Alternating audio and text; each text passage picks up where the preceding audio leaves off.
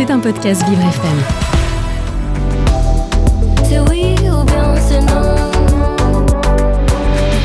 L'art des mots. Mais au fait, pourquoi on est gros gens comme devant? On ne dirait pas forcément à m'entendre comme ça, mais je suis humain. Si si. Et en tant qu'homme, je suis partial et j'ai mes préférences. Par exemple, parmi toutes les expressions imagées de notre riche langue, ma préférée est sans doute être gros gens comme devant. Et je regrette fort qu'elle n'ait plus cours aujourd'hui. Alors pour commencer, car j'ai bien conscience de son aspect désuet, que veut dire cette locution verbale? Rien de stigmatisant envers une partie de la population, je vous rassure, pas besoin de sensitivity readers ici, ou des mineurs éditoriaux en bon français.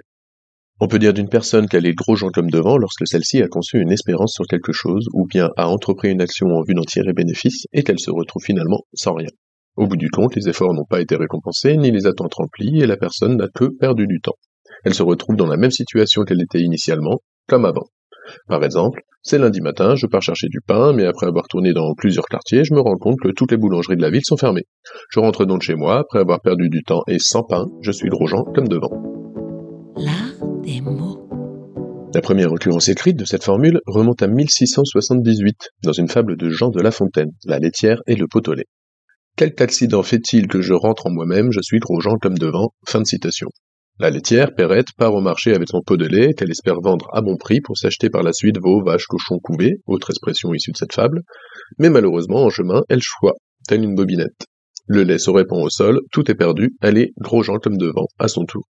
En fin de compte, il est assez facile de se retrouver gros gens comme devant. Il suffit d'être déçu dans ses attentes.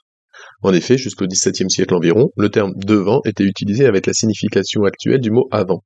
Comme devant signifie donc tout simplement comme avant soit dans le cas qui nous intéresse ici, comme avant d'avoir fondé des espoirs et entrepris des actions. Et ce gros Jean qui est-il? Ici, gros n'a rien à voir avec le volume. C'est une apocope, une abréviation en quelque sorte, de grossier. Et Jean est l'un des prénoms les plus courants de notre pays. Gros Jean est donc un personnage inventé par la sagesse populaire pour désigner quelqu'un de rustre, mais sans désigner personne. Un personnage dont le nom représente un concept à lui tout seul, comme un don Juan ou un harpagon. On appelle ça une antonomase. Aussi, chers auditrices et auditeurs, pour ne pas me laisser de gros gens comme devant moi-même, je vous invite à lutter pour rendre ces lettres de noblesse à cette expression en l'employant de nouveau dans votre vie de tous les jours.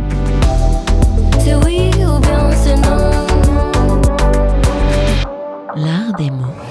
C'était un podcast Vivre FM. Si vous avez apprécié ce programme, n'hésitez pas à vous abonner.